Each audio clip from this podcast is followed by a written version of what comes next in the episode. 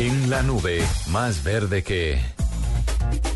Un más verde que que Murcia me advirtió que es más rojo que verde, pero yo me atengo a las consecuencias. Eh, sí, ¿cómo te parece que, o sea, prefiero ser sincero, ¿no? Porque tú me dices, después claro. me vas a decir, ¿y este el verde dónde lo tenía? Pues eh, sí, es un verde tirando a rojo. Ajá.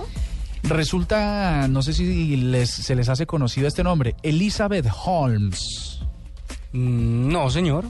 Resulta que es una mona muy querida, tiene 30 años y es ¿Quería la es querida buena gente o quería de chusca? querida como de churra.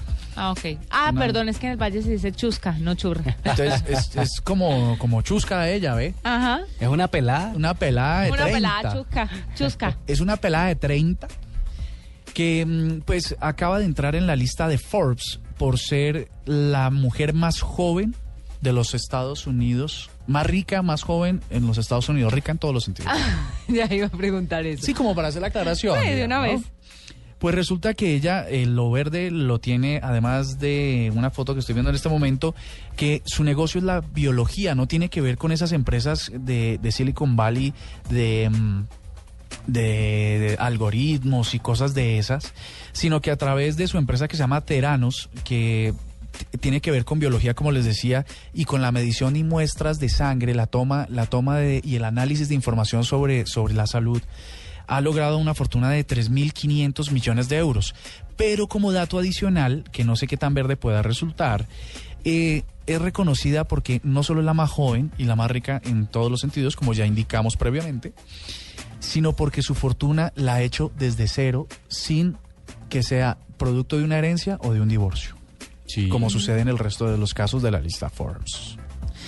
Entonces, eh, lo que ella está haciendo ahora es eh, tratando de mm, ampliar un negocio que tiene que ver con la salud, pero sobre todo haciendo énfasis en la salud. Así que la biología que hace muy ricos y muy ricas a estas personas emprendedoras. Vea pues, más verde que. Más verde. Ah, una cosa adicional.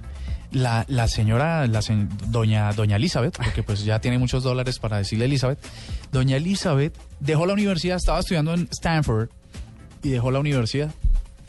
Dejó la universidad y dijo, no, voy a seguir mis sueños. Y como hablábamos hoy en el Innovation Summit, eh, la cosa es soñar pero ejecutar. Y ella dijo, no, si me quedo en la universidad no hago nada. Se retiró de la universidad, se puso a hacer sus muestras y apunta muestras, la mujer más rica entre los 100 de Forbes.